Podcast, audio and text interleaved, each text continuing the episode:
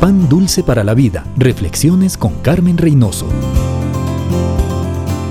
Generalmente no queremos oír que los predicadores nos hablen de dinero, pero cuando la crisis económica ha golpeado al mundo y millones de personas han perdido sus trabajos y otros millones han perdido sus casas, cientos de miles han visto esfumarse sus ahorros de toda la vida y otros tantos millones de la población están viviendo bajo la línea de la pobreza y otros hasta se mueren de hambre cada día. Es tiempo de preguntarnos qué dice la Biblia al respecto.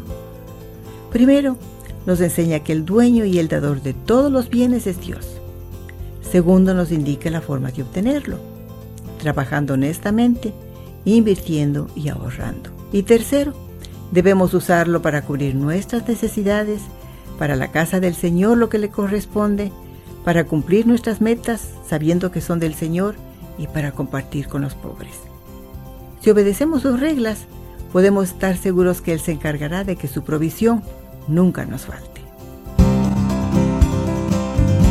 Pan dulce para la vida. Reflexiones con Carmen Reynoso.